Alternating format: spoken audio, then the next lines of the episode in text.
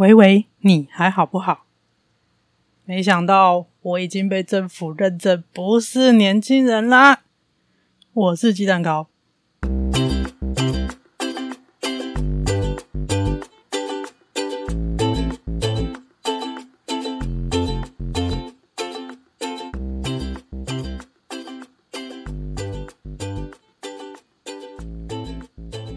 录音时间是。二零二三年八月一号晚上九点三十九分，这次很快分享一下政府在录音的这一天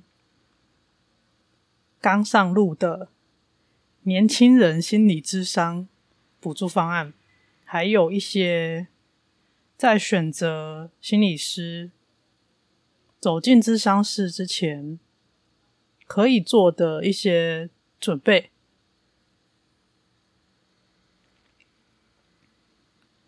首先是这个政策是从二零二三年八月一号到二零二四年七月三十一号，预计补助一万五千人次，每个人最多可以申请三次补助。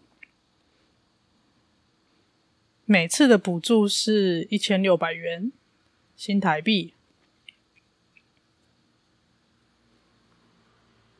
只要是年满十五到三十岁，到有跟卫福部申请合作这个计划的医疗院所、心理咨商所等等相关的机构，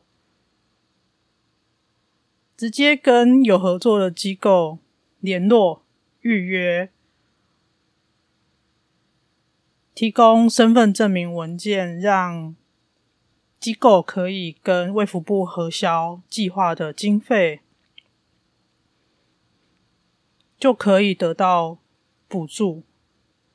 补助的细节内容可能会滚动式的修正。再来是计划的整体经费应该是有限的，因为他已经说是预计一万五千人次，所以。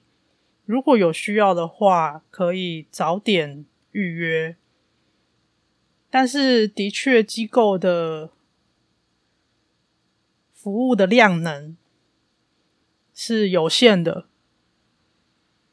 所以我会建议在卫福部提供的查询列表上找有合作的机构，尽量是距离。近一点的，因为移动其实本身它也是一个蛮重要的阻力。如果有通讯咨商的服务的话，有一些机构是初谈必须要到现场的，就是你第一次跟机构的人员物谈是必须要到现场，不能使用通讯初谈。有一些机构是这样。所以详细的细节都需要直接跟机构联系。我觉得这个政策很不错的地方是，它不限户籍地，也不限机构的数量。也就是说，如果你谈了一次之后觉得不行，或是其他不可抗力的因素，换了地方也行。总之就是一个人最多三次。这个它很大幅度的降低进入智商的门槛，因为就我所知，目前南部的智商成人智商五十分钟的价格，应该已经不止一千六了啦。可能比较新手的心理师，或者是他收费还没有。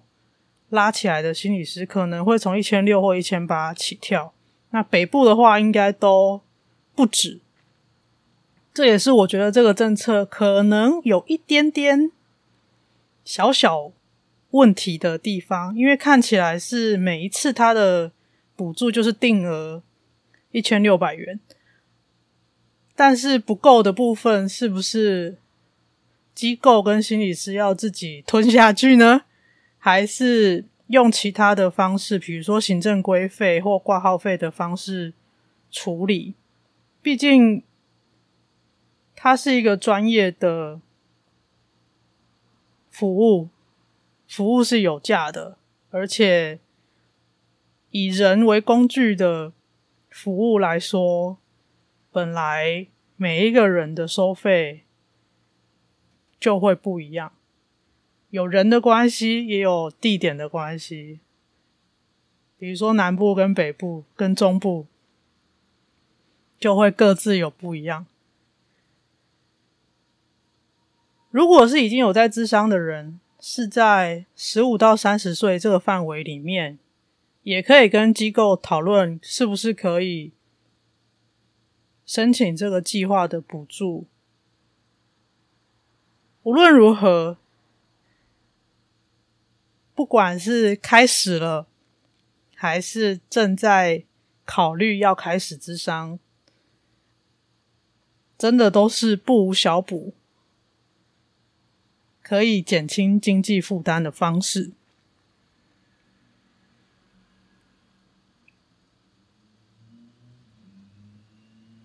关于卫福部公告的 QA，还有。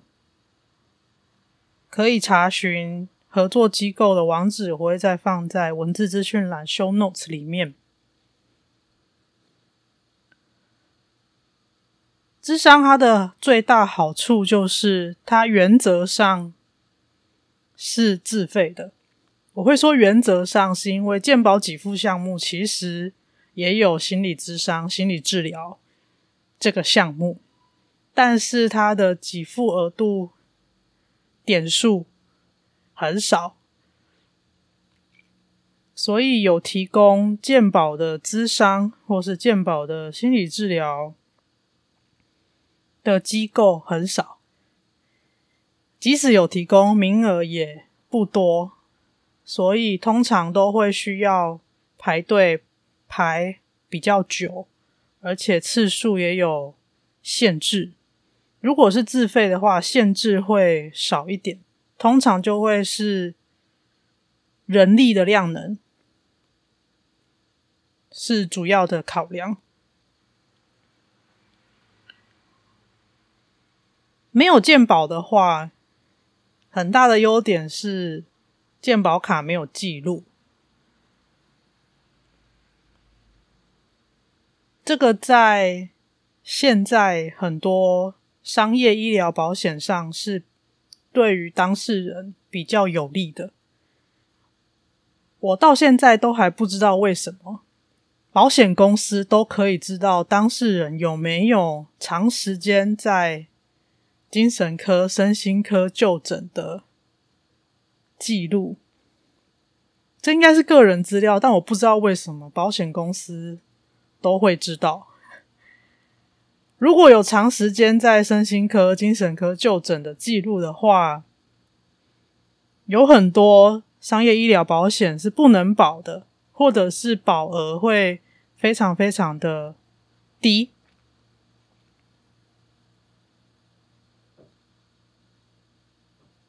这个都是建立在有健保记录可以查询的情况底下。如果你选择的是自费的心理咨商，基本上就没有这个疑虑。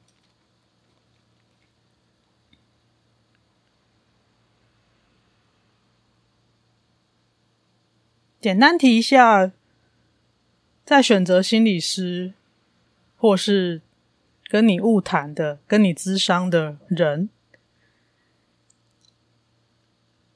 需要。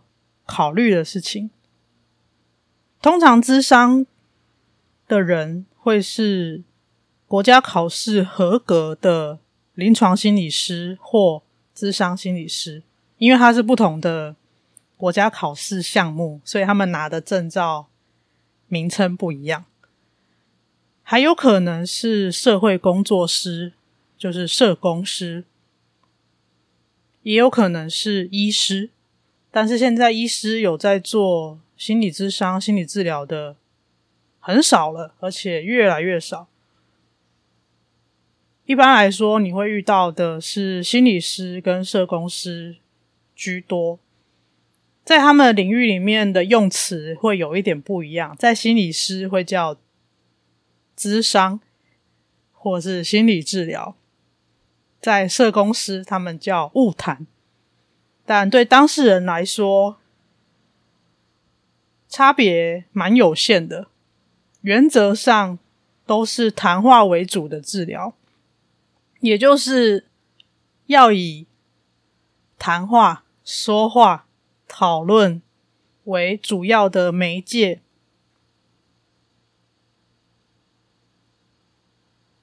来试着去厘清心理的跟情绪的感受。当然，随着时代的演进，有很多不一样的哲学观，还有甚至艺术的媒介放进来，所以。有的时候会看到相关的从业人员会特别标明他们有不同的专长，比如说艺术治疗、戏剧治疗啊、牌卡等等，这些东西都是工具，但它都是辅助，因为这些东西它都是。不同的表达形式，重点还是需要表达出来。所以在没有办法用语言表达的时候，这一些不同的媒介，它可以是不一样的表达方式。但是你的感受如果没有表达，其实没有人会知道发生了什么事。所以在心理治疗、心理咨商。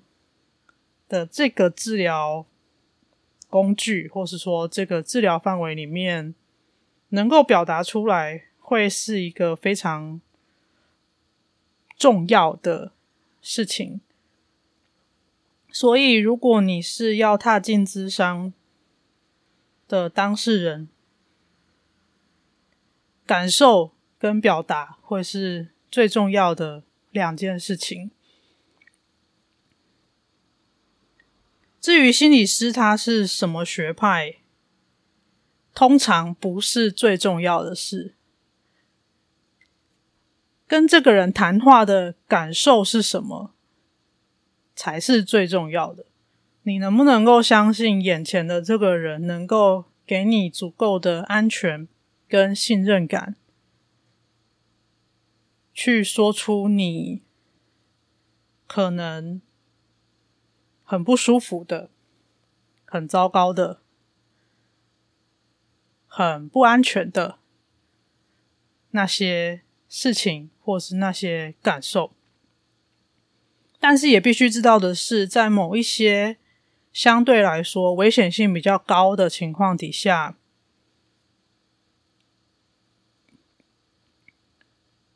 我们所谓的社会安全网。或是整个医疗系统，它是有横向的联系的，也就是心理师会需要通报。比如说，如果有高度的自杀风险，或者是伤人的风险，甚至在咨商当中发生了一些危险行为，比如说会攻击心理师等等。类似这些比较有高度风险或高度危险的行为，以法规来说，这个治疗者是有义务要做通报，启动整个后续的所谓后送系统，让医疗系统的其他环节介入。这个时候也会有其他的单位，比如说卫生局或是社会局的资源也会进来。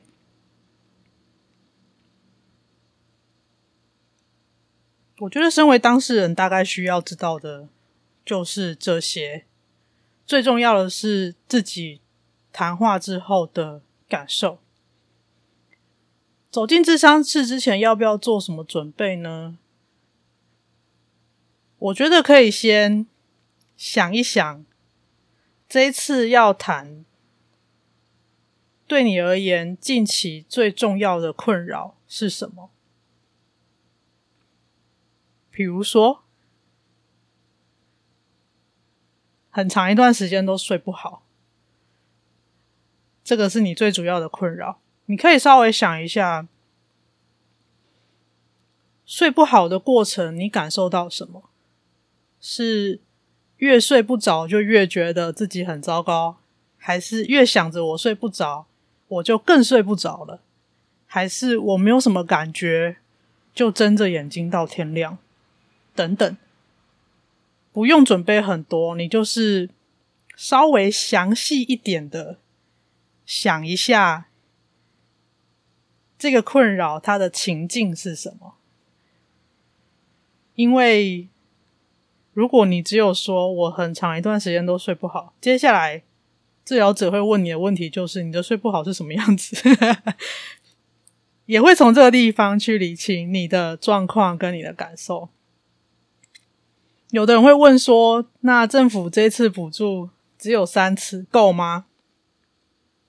基本上来说，如果你要解决一个困扰、一个问题的话，三次基本上是不够的，因为人际关系都是需要时间累积的，智商关系。它也是一种人际关系，只是它有很多附带的限制条件。尤其在谈话当中，它涉及到很多很私密的、很个人的、很隐私的东西。这个是需要一定的信任程度跟支持，才有办法发生的。当然，不是每每一次的咨商都会需要挖到。很深的伤口才有效果，但是建立信任感，它的确是需要时间的，也是需要练习的。对我来说，我会需要一点时间去说服自己，对方是可以相信的。所以三次基本上，它就是一个急救跟转介的功能，所以我在前面才会说明了，在某一些高风险情况底下，治疗者会需要通报，让其他的专业角色也介入。大致上就是这样，三次不够，大概要几次才够呢？这个很看。每个人不一样，每个人不同的状况也会不一样。即使是某一些很强调问题解决导向的、短期导向的哲学观来说，少说也要四到六次，这算非常非常。少的，以学生来说，一学期解决一个问题，算是还 OK 的。一个学期大概就是十六到二十次，十六到二十周，这个算很很短期的，很一般的期限。那如果你的议题是，像我一样，以台语来说，钉钉塔塔，层层叠叠，一环缠绕着一环，一串绑着一串，像蚂蚱一样，像肉粽一样的话呢，可能就会是需要相对长期的。这些东西都是可以在谈话当中去讨论的，所以议题。跟目标，还有经济的状况，这些事情都是重要的。